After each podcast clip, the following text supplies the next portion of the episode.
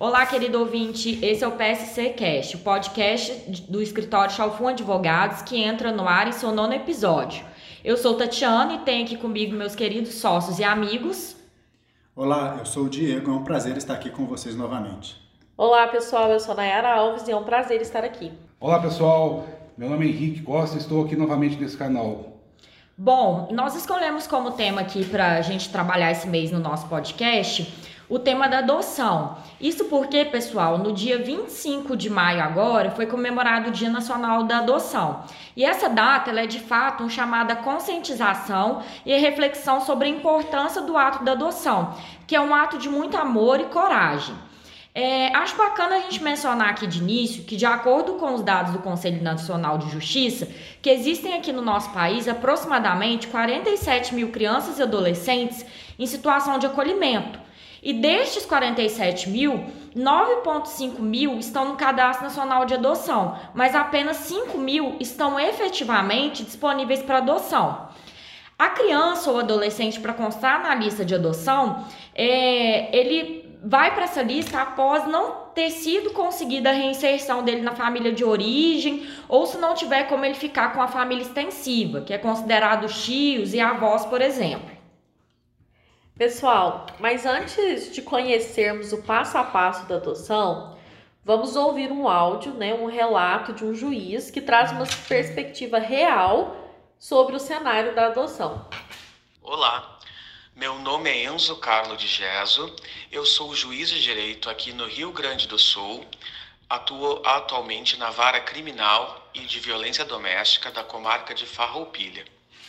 A convite da advogada, da doutora Tatiana, que foi minha colega em um curso que realizei online há poucos meses atrás. Uh, estou aqui para compartilhar um pouquinho com vocês as minhas experiências uh, quanto ao tema adoção. Hoje, como mencionei, eu faço parte, eu jurisdiciono em uma vara criminal e com competência para violência doméstica. Porém, ah, nos últimos sete anos, eu estive à frente de várias judiciais, em comarcas iniciais, com competência também para a adoção. E uh, a primeira impressão que eu tive durante a minha experiência com a adoção é que existem muitos casais, muitos mesmos no Brasil, habilitados e querendo adotar crianças e adolescentes. Né? E uh, se, fosse, se pudéssemos verificar, o número de casais ele é extremamente maior para o número de crianças disponíveis para adoção. Então, como é que, uh, se existem muitos casais, como é que todas as crianças não estão adotadas? Né? Este número, então, não fecha.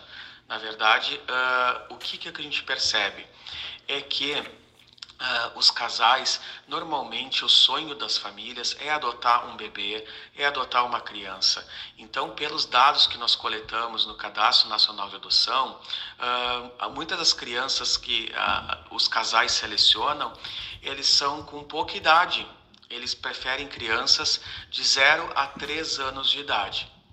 E isso faz com que se limite muito, porque a maioria das crianças que estão disponíveis, porque nem todas as crianças que estão institucionalizadas, que estão em casas de acolhimento ou casas lares, elas estão aptas à adoção. Às vezes as crianças estão lá porque há uma suspensão do poder familiar, às vezes elas estão lá guardando decisões, trânsito e julgado, às vezes elas estão lá por situações provisórias e essas crianças, embora estejam nas casas, elas não estão aptas à adoção. Então elas não podem ser adotadas. E na maioria das vezes as crianças que estão disponíveis para adoção já são quase adolescentes, já têm uma idade avançada, fazem parte de grupos de irmãos, né, com grande volume, grande quantidade de irmãos. São crianças também que têm problemas de saúde, às vezes graves, às vezes não, deficiências. Então, essas crianças normalmente elas vão ficando infelizmente para trás. Então é por isso que nós temos um grande número de casais habilitados e para um baixo número às vezes de crianças disponíveis e aí não há não haveria né se todos uh, ampliassem esse leque de possibilidades da adoção talvez todas essas crianças estivessem em adotadas.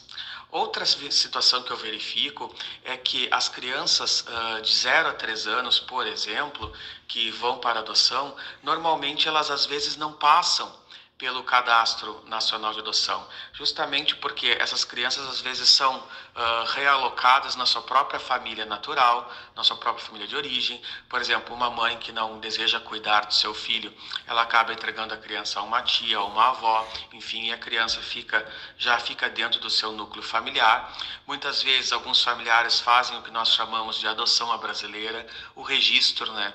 Uh, sem ser uh, vinculado à paternidade e à maternidade biológica. É, então, é também uma, uma forma que, uh, que, que dificulta e, e faz com que aqueles casais que estão há longos anos na lista de espera para a adoção não consigam realmente uh, encontrar a criança que, que se encontra dentro do seu perfil de, uh, de, de, busca, justamente porque às vezes, né, infelizmente, temos casos em que as, as mães que não desejam cuidar dos seus filhos uh, acabam vendendo, acabam negociando seus filhos ou entregando para cuidadores uh, com, com, troca de favores. Existem diversas situações em que a criança ela não passa, né, porque os casais habilitados só conseguem adotar e respeitando a fila, a ordem né, de, de chegada, digamos assim, a ordem uh, de preferência dentro do cadastro, se a criança estiver realmente uh, inscrita, regulada lá no Cadastro Nacional de Adoção.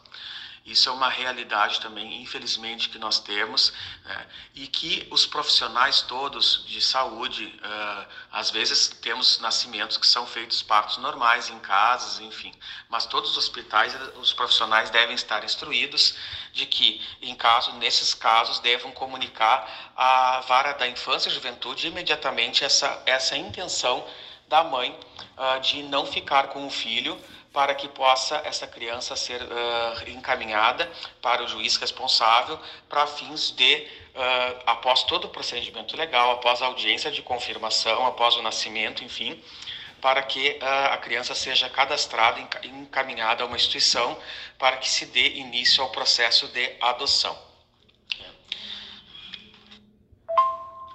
Aqui no Rio Grande do Pronto, Sul. agora. No, nesse último áudio ele despede? Existem vários projetos. Não, mas aí a gente. Olá. Agora a gente vai. Aqui depoimentos, enfim, que podem também ter a Tatiana das crianças que estão disponíveis, disponibilizo pelo Instagram. Meu Instagram é Doutor Ato Visual, por vários meios, vídeos Peraí, das crianças que a estão gente vai disponíveis colocar agora, depois desse primeiro áudio, E, essa despedida. projeto Apadrinhar, em Só um que minuto. pessoas podem Quando se ele o que como disponibiliza padrinhos no Instagram, e agradece. frequentemente, levar para passeios, enfim, ser realmente um padrinho dessas crianças. Bom, pessoal, essas são as minhas considerações sobre o tema adoção. Agradeço a doutora Tatiana pelo convite e deixo aqui o meu Instagram para quem quiser me seguir nas redes sociais. Eu produzo bastante conteúdo. Ah, você pode lá conferir ah, os conteúdos que eu disponibilizo pelo Instagram. Meu Instagram é doutor.enzogeso. Então, doutor.dr.enzo, com Z, G-E-S-U, Enzo Geso. Quem quiser me seguir lá, fica à vontade. Um grande abraço a todos. Para quem quiser seguir o Dr. Enzo, depois nós vamos deixar o arroba dele aqui na descrição, que aí fica fácil para você seguir. Isso, e eu acho, pessoal, que assim, um ponto muito importante que o Dr. Enzo colocou aí é a questão do perfil, né, que hoje em dia a gente tem que a sociedade brasileira é, procura aqui para adoção. E isso faz com que uma grande parte das crianças e adolescentes fiquem à margem, né, e aí causa esse desequilíbrio entre tantas crianças sem um lar efetivo e tantos pais e mães, né, é, sem crianças é, de fato consigo. Então fica a reflexão aí. Será que o amor, de fato, o afeto, ele, ele tem um perfil, né? É, vamos hoje então conhecer um pouquinho, né, o passo a passo, o que, que precisa para adoção e, e então tentar entender o porquê dessa discrepância em relação aos números. Bom, o primeiro passo aqui que acho que nós temos que iniciar é, seria por quem pode adotar e quem não pode. É, nós vamos iniciar aqui pelos, pelas, por aquelas pessoas, qual que é o perfil da pessoa que pode adotar. É, primeiro, ela tem que ter mais de 18 anos, é um ponto interessante que ela não necessariamente ela tem que ser casada. é, independe do, do estado civil dela.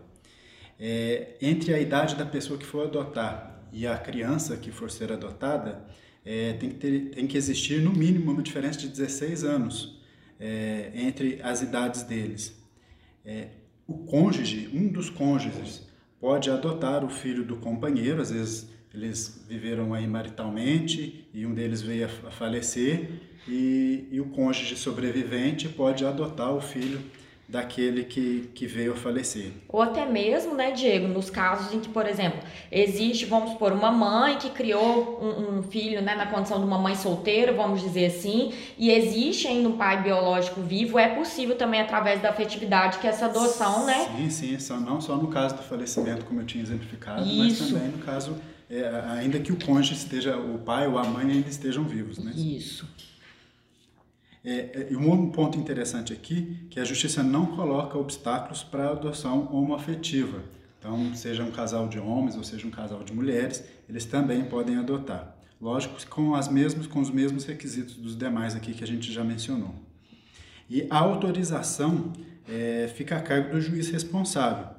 Só que desde o reconhecimento do, do casamento civil aqui no Brasil entre pessoas do mesmo sexo, que aconteceu em 2013, é, esse processo tem cada vez se tornado mais simples, mais simplificado, é, por, como a legislação já reconhece é, como um casamento civil, não tem por que também é, impedir eles de fazerem a adoção de, de crianças.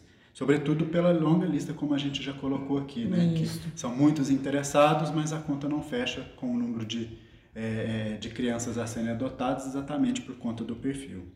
Agora é importante a gente falar aqui quem que não pode adotar, quais são os casos que existe um impedimento legal para adoção. Avós não podem adotar os netos, irmão não pode adotar irmão, ainda que tenha é, ainda que tenha aí uma diferença de 16 anos, como a gente mencionou ali em cima, é, irmão não pode adotar irmão, é, tutores não podem adotar os seus tutelados, e, e pessoas que não gozam de todas as suas faculdades mentais também não podem se tornar candidatos à adoção. Oh. Esses são os requisitos legais para quem quer adotar e os impedimentos que, que a lei impõe. Diego, é bom lembrar também que não há necessidade de, de contratação de advogado, né? bem como que o processo de adoção é totalmente gratuito, né? E, mas sempre é bom lembrar que o advogado facilita aí a condução da, da pessoa interessada, relação auxílio à documentação necessária, né? E todos os trâmites legais, né? Caso, mas caso a pessoa deseje a contratação de advogado, fica a critério da pessoa também. E também, eh, Henrique, muito embora a gente esteja trazendo aqui esse passo a passo, né? É importante lembrar que o advogado é sempre um profissional, né? Que na, tendo conhecimento da lei, ele é apto também até uma questão consultiva mesmo, se de fato não chegar uma contratação para esse acompanhamento a, a demonstrar para o cliente, para a pessoa interessada, quais os caminhos devem ser percorridos, né?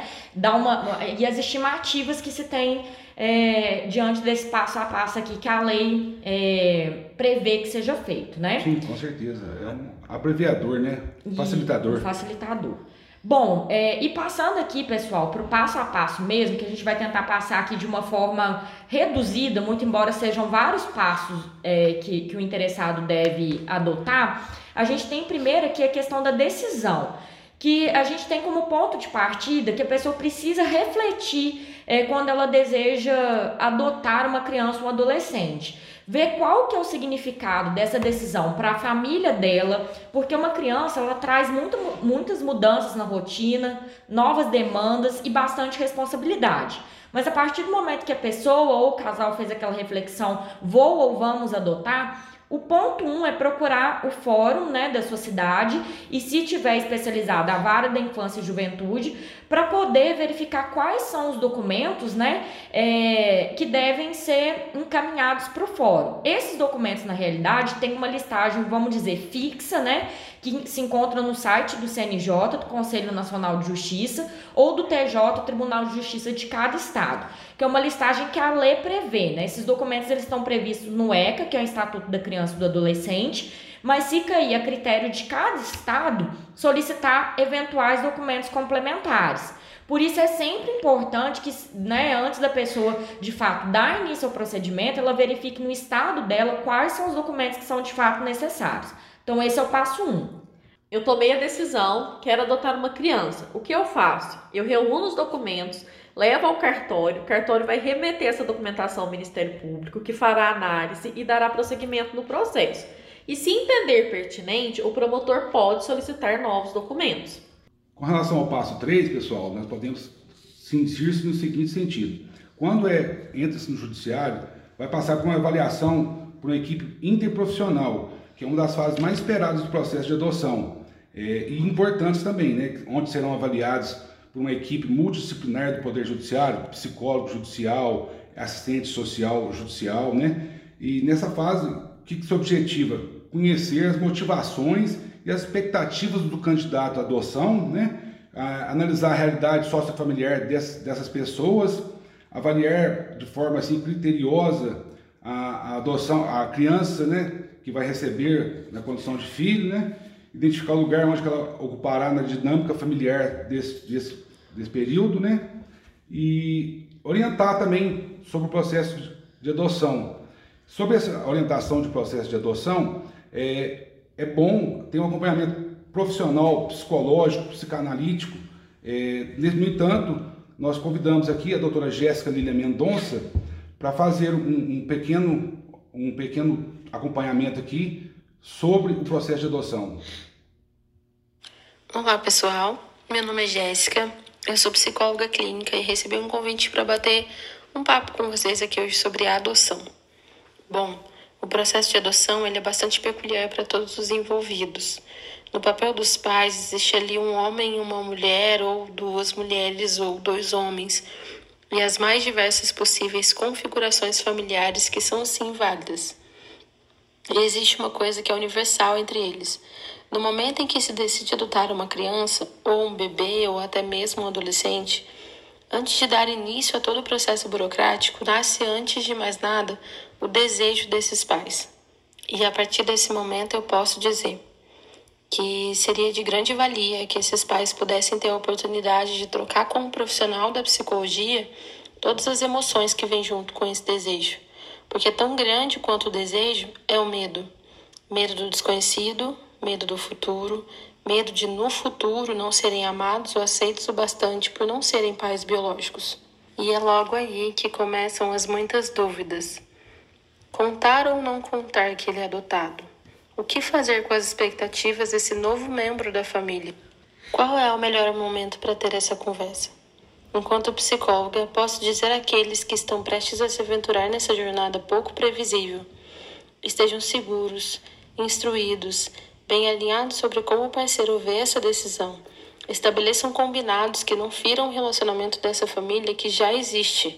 Busquem compreender em si mesmos e no outro de onde vem esse desejo.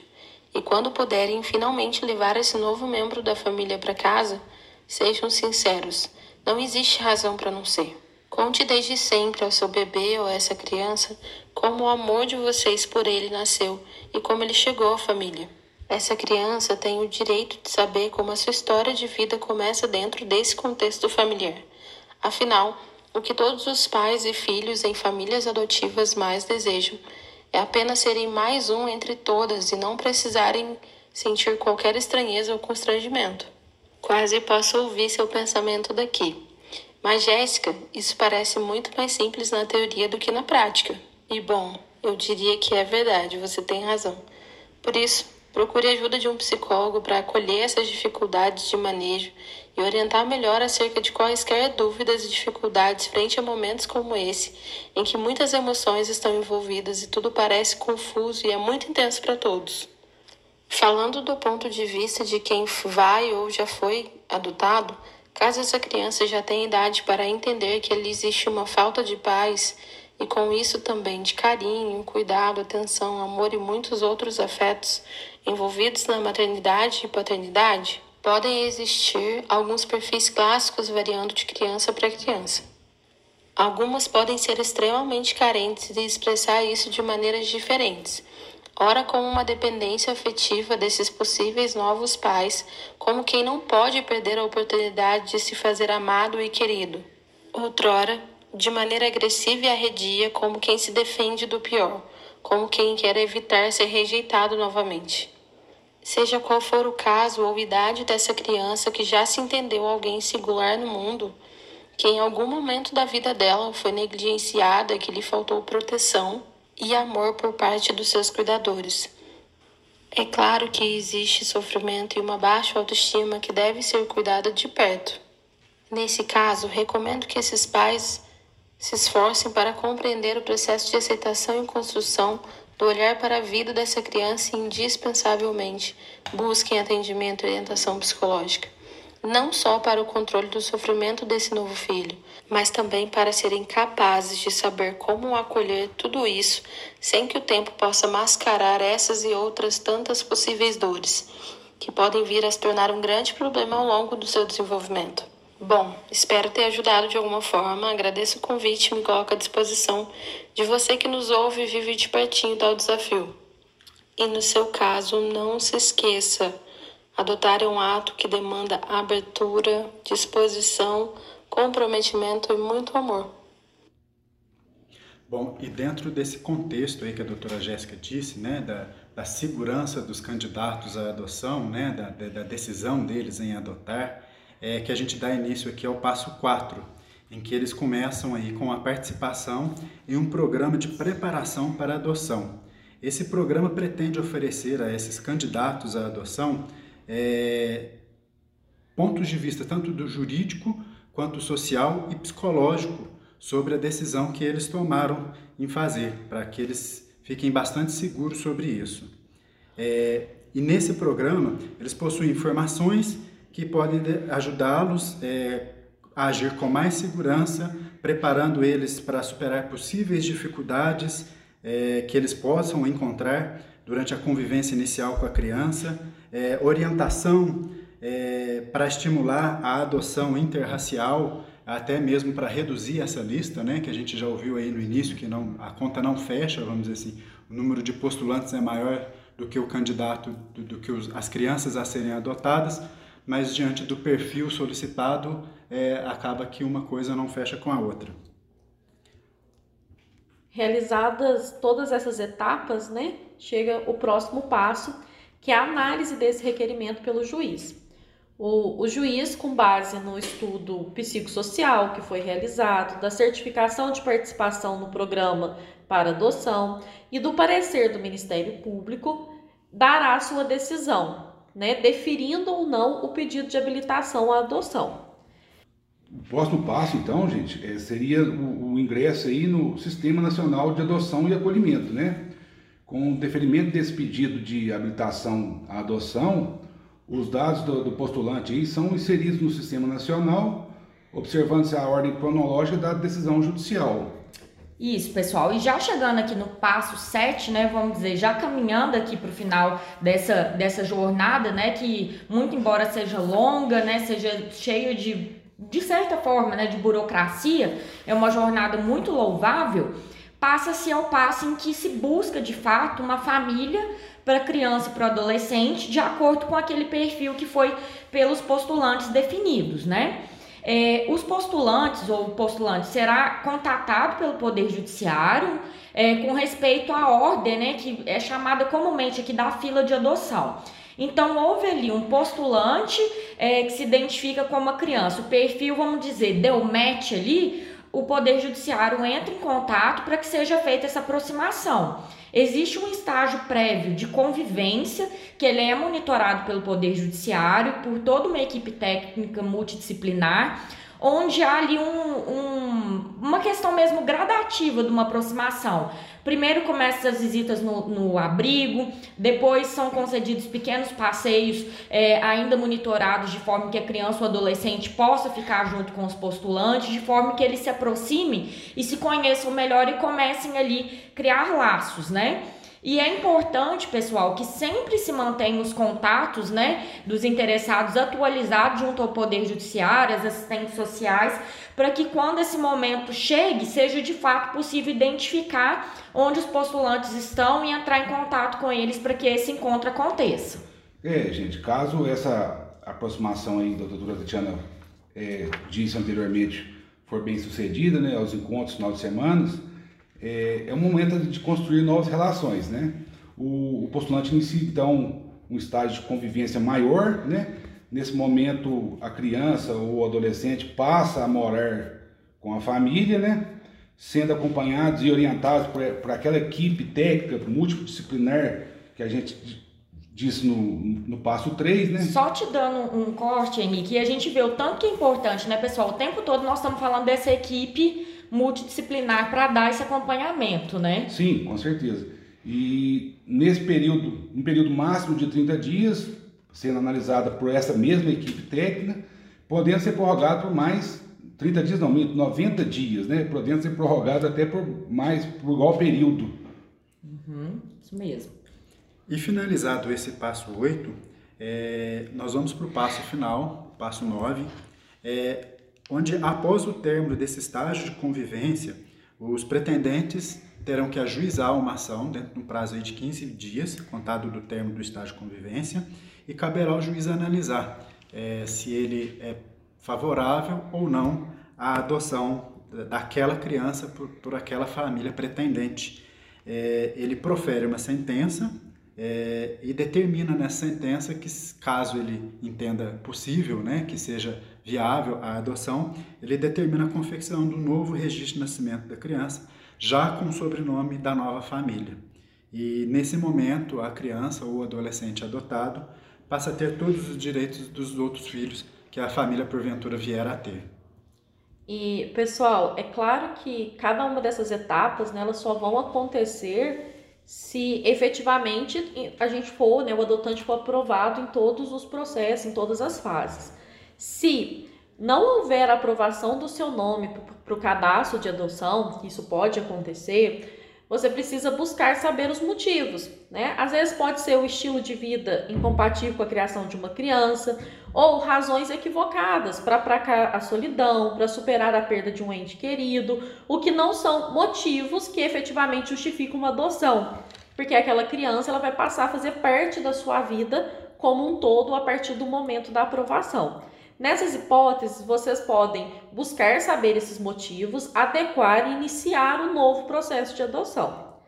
E já partindo aqui para o final né, do nosso podcast, vamos ouvir agora um relato de uma pessoa que foi adotada. Ela conta para nós o que, que aconteceu, como foi e como que ela se sente com relação a isso. Olá, eu me chamo Larissa, tenho 27 anos e hoje, neste Dia Nacional da Adoção, eu quero falar um pouquinho né, sobre a minha história de superação. É, minha mãe, é, que me cria, ela me conta que antes dos três meses né, de idade, a minha mãe biológica comentava com os conhecidos dela que gostaria de me dar para adoção, né?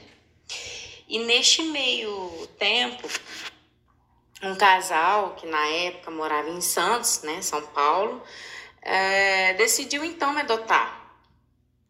Só que ao chegar na cidade, é, o esposo dessa mulher disse que não queria mais aquela criança, porque essa criança era muito feia, né? E até supôs aí para a esposa que ela deveria escolher entre ele ou a criança para ficar. Então, após isso, né, a, a esposa então decidiu voltar com essa criança para Varginha, né, novamente, e chegando aqui, uma outra mulher, um anjo, se interessou em me adotar e aquela menina com péssimas condições de saúde, né? É, conta minha mãe que eu tinha uma saúde muito debilitada, era desnutrida e precisei de um milagre de Deus mesmo para sobreviver. E, e assim foi, né? Com três meses de idade, eu fui adotada por essa outra mulher. Cresci dentro do coração de uma mãe que não poderia ter filhos, porque ela é estéril, mas que poderia criar um filho de coração, né? A gente fala.